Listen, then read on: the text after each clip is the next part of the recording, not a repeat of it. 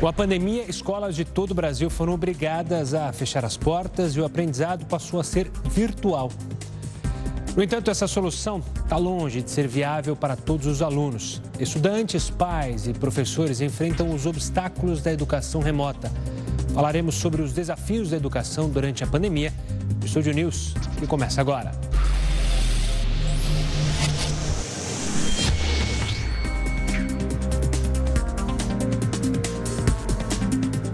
E para falar sobre esse tema, eu converso com a deputada federal Tabata Amaral.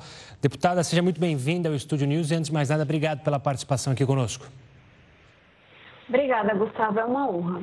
E olá a todos que nos acompanham. Deputada, eu quero, claro, começar a nossa conversa falando do Enem. Depois de uma pressão da sociedade, também de congressistas, o INEP e o Ministério da Educação decidiram, então, adiar o Enem por 30 a 60 dias. Não há uma data. Na sua visão, Ainda há chance do Enem ocorrer? Existe o risco da gente não ter Enem devido à, à gravidade da pandemia? Gustavo, o Enem é uma prova extremamente importante porque ela marca dois momentos. Um que é a saída do ensino médio, então a conclusão da educação básica, e a outra que é o ingresso no ensino superior. Então é extremamente importante que o Enem aconteça, ainda que ele tenha que ser adiado em alguns meses.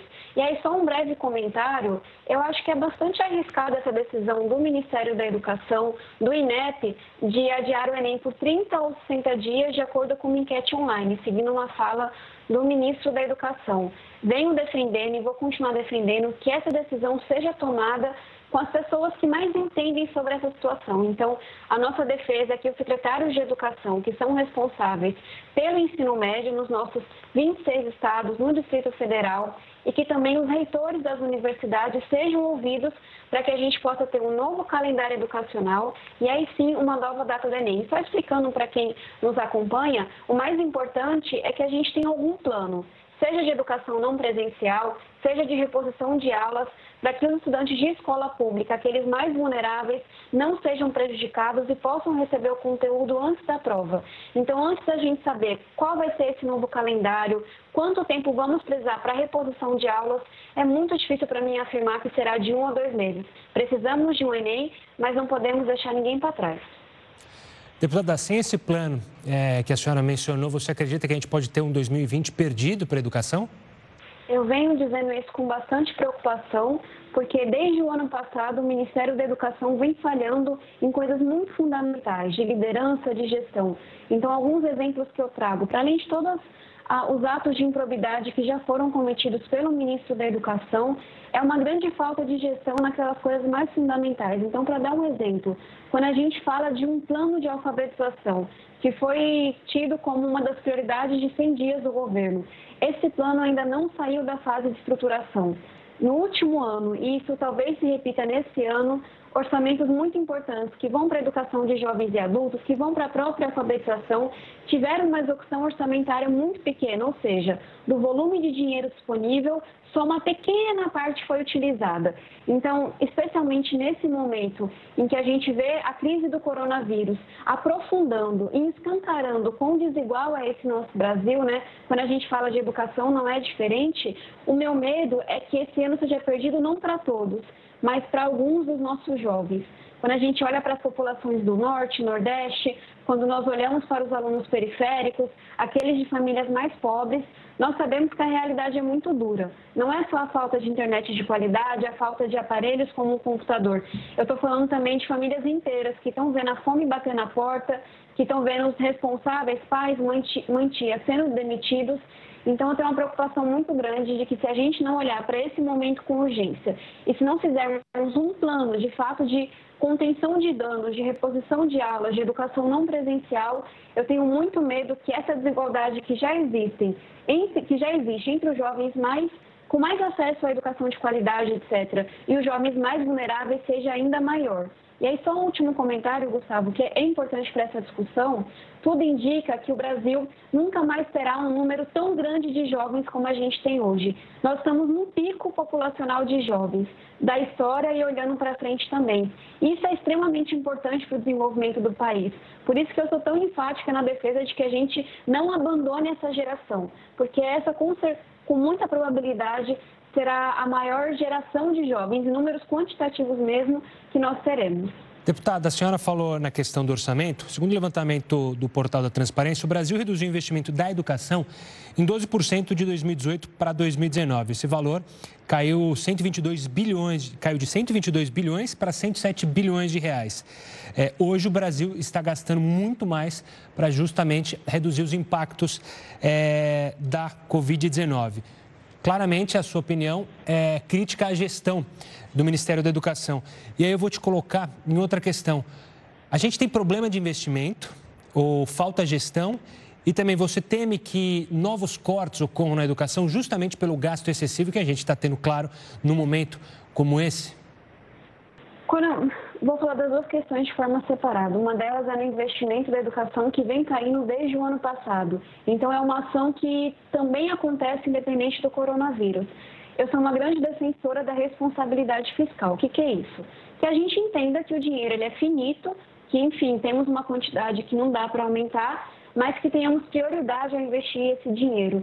E eu tenho muita dificuldade em imaginar qualquer tipo de investimento que seja mais importante do que saúde e educação.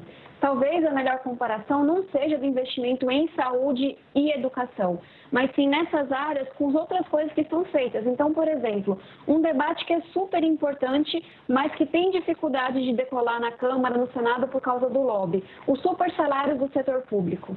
Nós sabemos que todos os anos milhares de servidores públicos, e são literalmente milhares, não é uma expressão, recebem acima do teto que a Constituição coloca, que é de aproximadamente 40 mil reais, que é do salário do ministro do STF. Por que, que a gente não tem coragem de enfrentar batalhas como essa, que claramente não contribuem para o desenvolvimento do país, e a gente fica debatendo nas áreas que são mais frágeis, que é saúde e educação? E sim, a gente tem um risco de ter um investimento ainda menor em educação esse ano, mas aí eu gostaria de apontar o quanto que isso é improdutivo. Se a gente fala de desenvolvimento econômico, que vai ser tão importante para o país na recuperação dessa crise causada pelo coronavírus, a gente está vendo o desemprego aumentando, está vendo a produtividade caindo. Investir em educação é a coisa mais simples, mais direta, mais óbvia que qualquer país precisa fazer para sair de uma crise econômica. E a gente, mais uma vez, vai na contramão por não valorizar a educação, diminui o investimento em educação e a gente vai cada vez se afundando mais nessa crise. Então, para responder, tenho muita consciência da limitação de recursos, tenho muita consciência dos desafios, mas não me entra na cabeça quando a gente olha para o tanto de desperdício que acontece que educação e saúde devem ser os primeiros a perder recursos. E aí, só mais um comentário que fala muito desse momento: nós temos o Fundeb, que é responsável por pouco mais de R$ reais de cada R$ reais da educação básica, ou seja, é um mecanismo de financiamento muito importante. O Fundeb vence esse ano e até hoje nós não aprovamos um novo texto do Fundeb. Me preocupa muito essa educação pós-pandemia, que já vai ser fragilizada, já vai ser desafiadora que a gente entre no próximo ano sem um novo Fundeb. E aí gostaria de aproveitar a oportunidade de pedir para as pessoas que nos acompanham que pesquisem sobre o Fundeb, que façam pressão. Nós vamos precisar de um novo Fundeb para enfrentar a, crise educacional que a gente também está vivendo nesse momento. Deputado, eu, claro, sei da importância da, do ensino médio, do ensino básico é, para as crianças nesse momento, mas eu queria também tocar no assunto é, do ensino superior, porque a gente tem, tinha muitos pesquisadores fora do Brasil que voltaram, é, que tinham pela CAPES a bolsa e agora voltam ao Brasil. A CAPES anunciou que vai prorrogar por mais três meses é, a bolsa a esses, a esses estudantes. Mas quando a gente fala em saúde e educação, é justamente com esses pesquisadores que a gente pode é, pensar num futuro positivo para o país. O quanto te preocupa o ensino superior, é, os mestrados, os doutorandos, serem afetados por essa pandemia? Gustavo, para ser justa, eu sou muito crítica à maneira como o governo atual trata a nossa educação básica. O último ano foi uma tragédia para a educação. Mas quando a gente fala de pesquisa, de investimento em ciência, esse é um mal que acometeu todos os últimos governos já há alguns anos que a gente está vendo cair o investimento em ciência, o investimento em pesquisa, já há algum, alguns anos que bolsas de pesquisadores não são atualizadas. Então, o Brasil vem perdendo capital humano, que é a coisa mais rica que nosso país tem, para outros países, porque nós não investimos em ciência. E o que você falou é muito correto. São pandemias, são crises como essa que mostram o valor da ciência, que mostram que o conhecimento salva vidas e que qualquer gasto que a gente coloque em pesquisa, em conhecimento, em educação, é na verdade um investimento. Nesse momento estamos todos ansiosos por uma vacina. E a vacina vai vir de onde? Da ciência, do conhecimento. Então, se eu puder falar um pouquinho desse pós-pandemia, eu tenho a esperança de que a nossa sociedade saia desse momento valorizando menos a ignorância, como a gente vê por aí, e sim o conhecimento, os pesquisadores, porque, de novo, não é uma questão ideológica. Se a gente sonha com um Brasil mais ético, o caminho é pela educação. Se a gente sonha com um país mais desenvolvido economicamente, o caminho também é pela educação. Se a gente sonha com um país mais inclusivo, mais justo, mais uma vez o caminho é pela educação. E a gente tem uma dificuldade muito grande de fazer isso se tornar lei, se tornar prioridade no investimento. E aí, se eu puder até dar um, uma contribuição pessoal, eu venho de uma família cujos pais não puderam fazer o ensino médio. Meu pai parou no ensino fundamental, minha mãe só completando o ensino médio, fazendo educação de jovens e adultos recentemente. E uma coisa que meu pai sempre me dizia: na minha época, a escola pública era coisa de rico. Ele falava isso para, sabe, dizer, estude meninas sem reclamar, mas acho que vale a gente olhar para o que isso quer dizer. A geração passada teve que lutar para que nós tivéssemos escolas. E hoje nós temos, para quase todo mundo. A nossa luta atual é para que tenhamos escolas de qualidade e o Brasil ainda não passou por essa mudança. Deputada, você entrou num ponto que é sobre a questão da escola pública, é, a diferença entre escola pública e privada hoje em dia. E muito se fala, principalmente quando a gente estava falando do Enem, é, incentivando as pessoas a estudarem, e sempre tem aquele termo meritocracia. Você acha que a situação que a gente está vivendo hoje da pandemia, que as pessoas estão vendo claramente que quem tem acesso a um colégio privado, que tem acesso a uma rede de internet, consegue estudar, e quem não tem, não tem condições de estudar. As pessoas estão conseguindo entender que meritocracia na educação não é tão simples como muita gente tenta passar? Fico muito feliz que você tenha trazido esse tema e com tanto cuidado, porque tem de um lado pessoas que dizem meritocracia é ver quem chegou mais longe e do outro quem diz que meritocracia não funciona. Eu acho que na verdade é uma grande confusão sobre o que significa meritocracia no Brasil. Então coloco aqui a minha contribuição, a minha definição. Para mim, meritocracia é você ver quem correu mais. E para você descobrir quem correu mais, em um Brasil tão desigual como o nosso, não basta traçar uma linha num ponto de chegada a gente tem que olhar o ponto de partida de cada pessoa. E, de novo, nesse país, o ponto de partida é determinado por questões como a sua cor da pele, o lugar onde você nasceu, a escola onde você estuda, se os seus responsáveis, se os seus pais puderam ou não fazer ensino superior, tudo isso mostra os dados e impacta onde cada um pode chegar. E não tem nada mais injusto do que isso, que é você dizer, olha, de acordo com algumas características que não tem nada a ver com seu esforço, você pode ter sonho A ou você pode ter um sonho B muito pequeno, ou às vezes não ter sonho nenhum. Então, uma provocação que eu faço, que vai exatamente na linha do que você trouxe, é vamos olhar para essa pandemia e entender que cada um está saindo de um ponto de partida diferente? Vamos pegar o caso de alunos que moram pertinho de mim, em uma viela que fica 10, 15 minutos caminhando. Você passa por ali e você vê às vezes até 10 pessoas dividindo um único cômodo. Não tem internet. Quando tem, é uma que pegaram do Wi-Fi de alguém e só funciona com WhatsApp. Vídeo aula nem pensar. Não tem um computador. A casa lotada. A fome batendo na porta. Ninguém ali para ajudar aquele estudante a estudar. Como é que você fala que quem quer consegue nessa situação?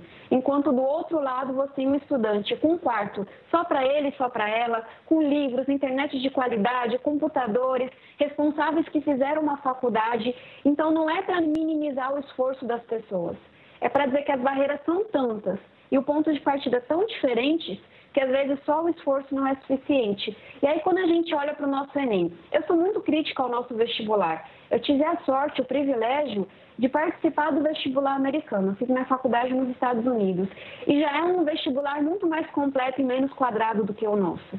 Enquanto o nosso vestibular é uma prova em um dia do ano, o vestibular americano te permite fazer a prova um mês depois do outro, até que você tenha nota suficiente, te permite contar a sua trajetória, falar da sua história, das dificuldades que você enfrentou e de alguma forma comporta mais trajetórias do que o nosso vestibular. Mas mesmo assim, o Enem é a melhor coisa que já tivemos quando a gente olha para o passado, porque ele tenta olhar não apenas para conhecimentos específicos, qual é a fórmula da física, mas para as habilidades que aquele aluno tem. Então, enquanto a gente não pode lutar por um vestibular mais inclusivo e mais justo, a gente precisa sim defender o Enem que nós temos hoje, as cotas que nós temos hoje. E aí, um último comentário já devolvo para ti sobre as cotas.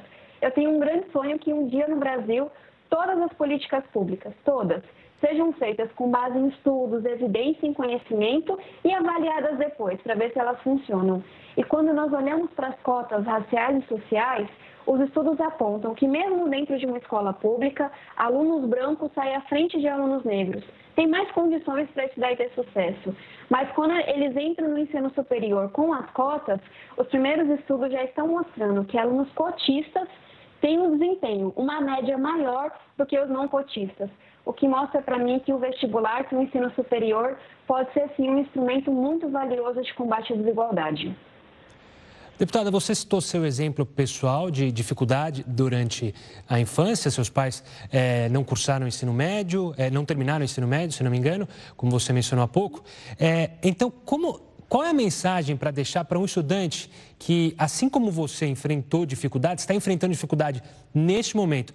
Como passar a mensagem para ele, olha, não desista, porque vai melhorar?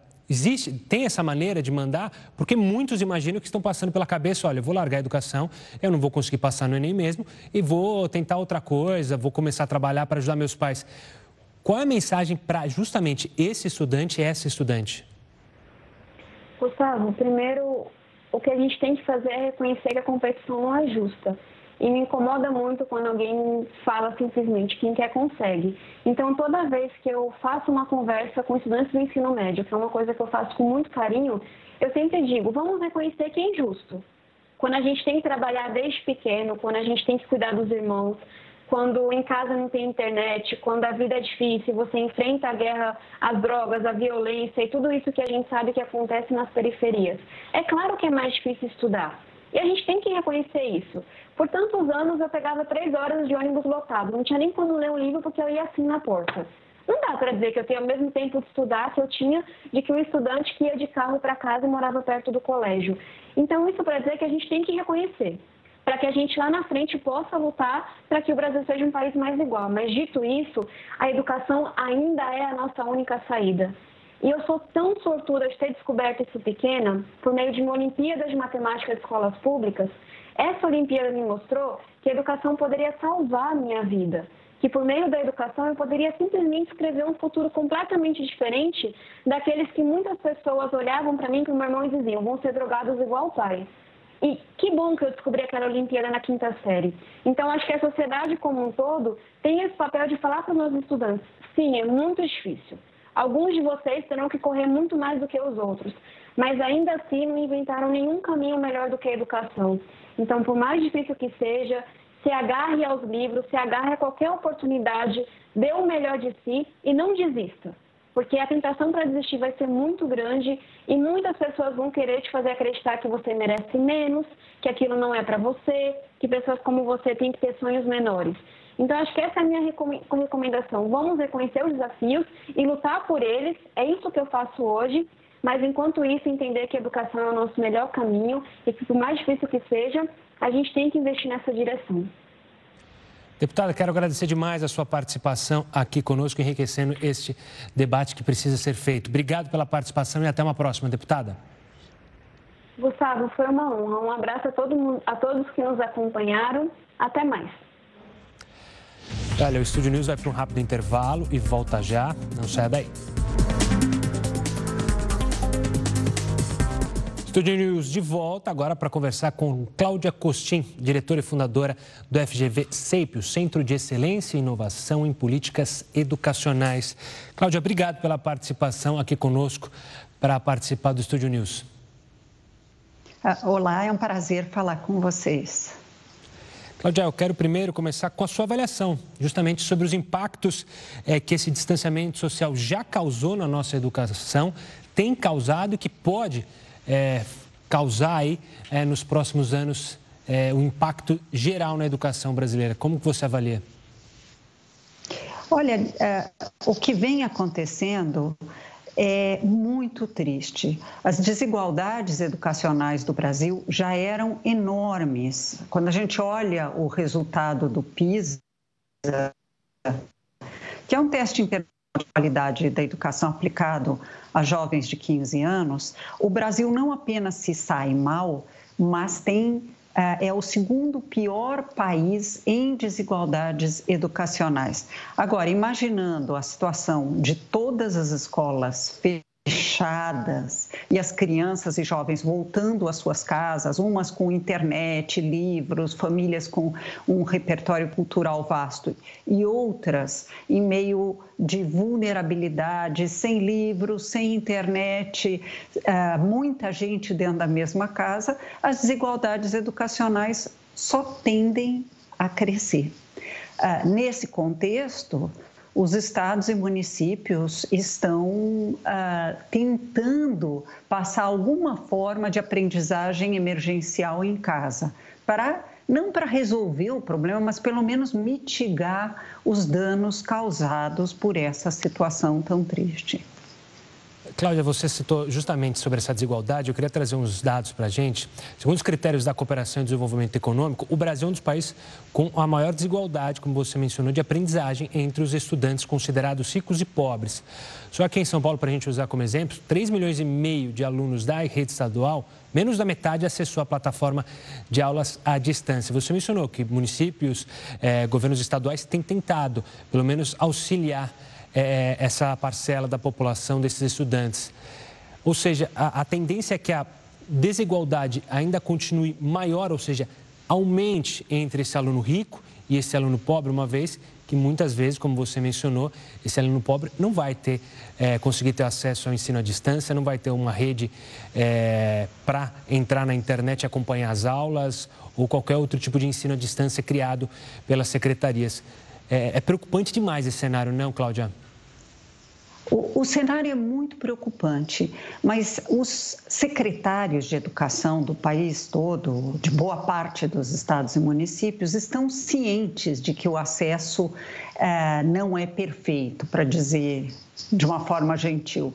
Então, é, o que eles têm feito é também é, mandado programas de TV para aqueles que não têm acesso à internet e até Uh, por exemplo, no Rio Grande do Norte, em várias cidades do interior, eles estão usando rádio, que é uma coisa que o Brasil já usou bastante para fins educacionais.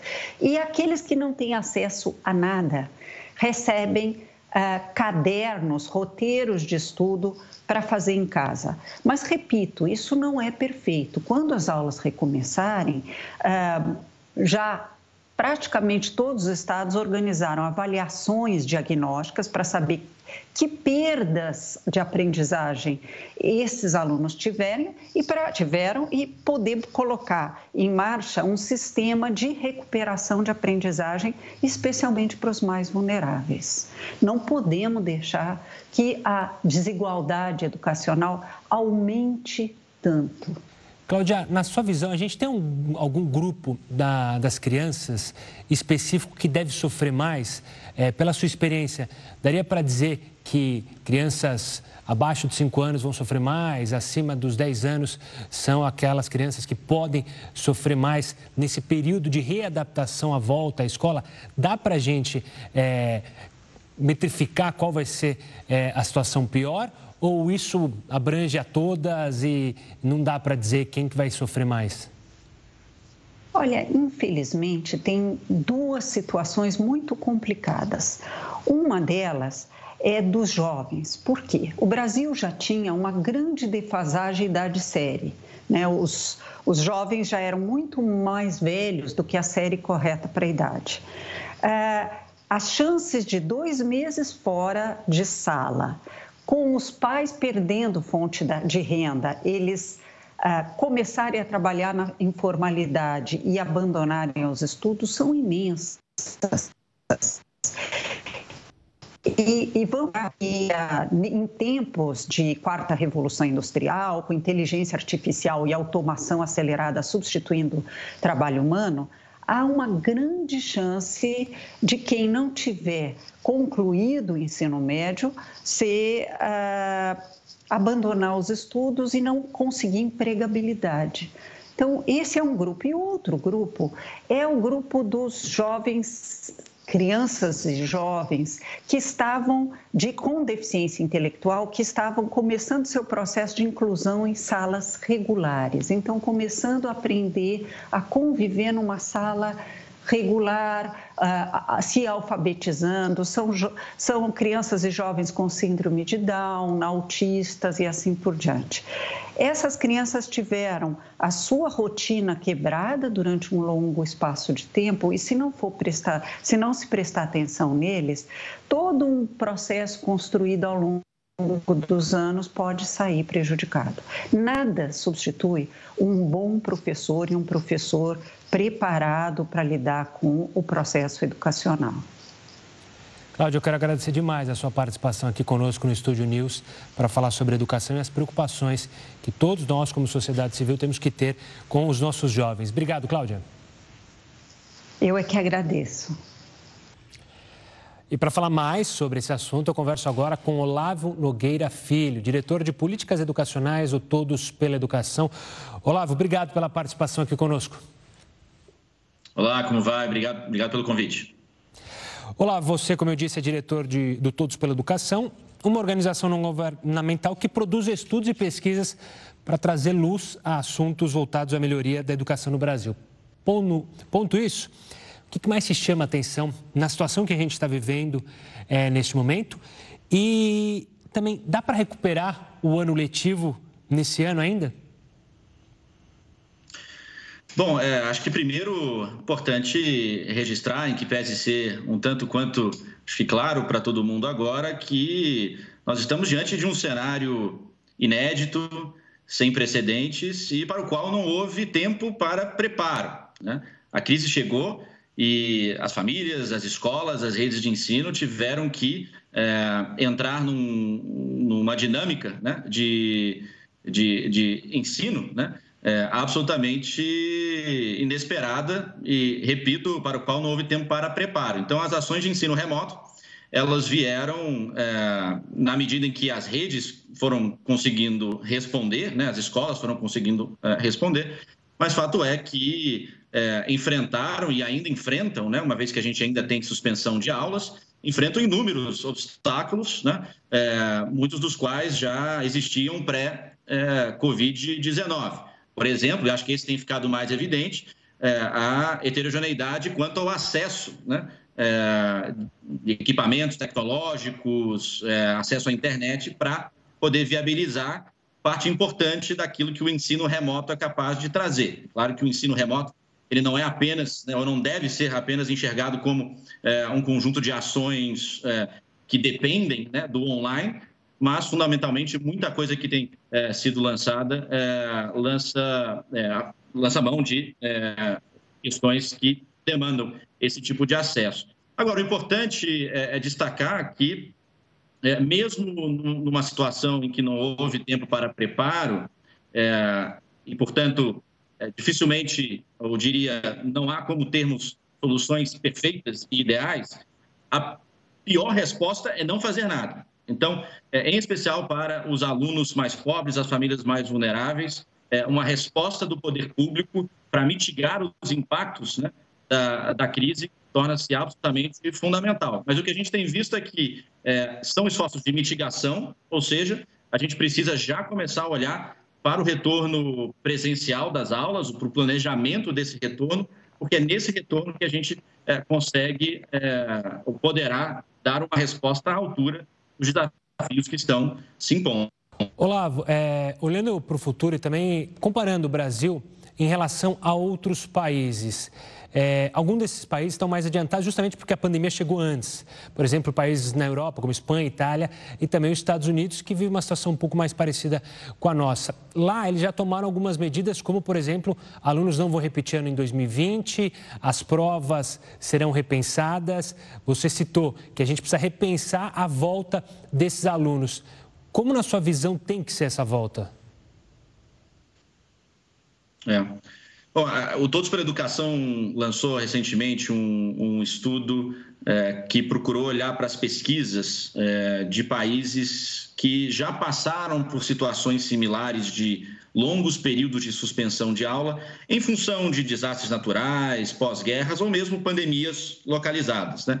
E o que a gente tentou é, é, entender é, mesmo que o contexto seja diferente, né, quais são algumas das características comuns de períodos pós-suspensão de aulas no que diz respeito aos desafios né, que as escolas e as redes de ensino terão de enfrentar. E aí algumas questões é, surgem com bastante ênfase. A, a primeira é de que é, não se trata de uma retomada de onde paramos, ou seja, é, os alunos e os professores não estarão voltando de um período, entre aspas, é, análogo às, às férias. Né? É, as escolas é, e as redes vão enfrentar desafios múltiplos, né? muitos dos quais já existiam e serão intensificados, e novos desafios que surgem a, a, a reboque do, do cenário atual. Por exemplo, a questão emocional, o impacto na saúde emocional, tanto nos profissionais da educação, os professores, quanto nos estudantes, é algo que a experiência prévia de países que passaram por situações similares mostra que, de fato, será algo muito importante a ser lidado.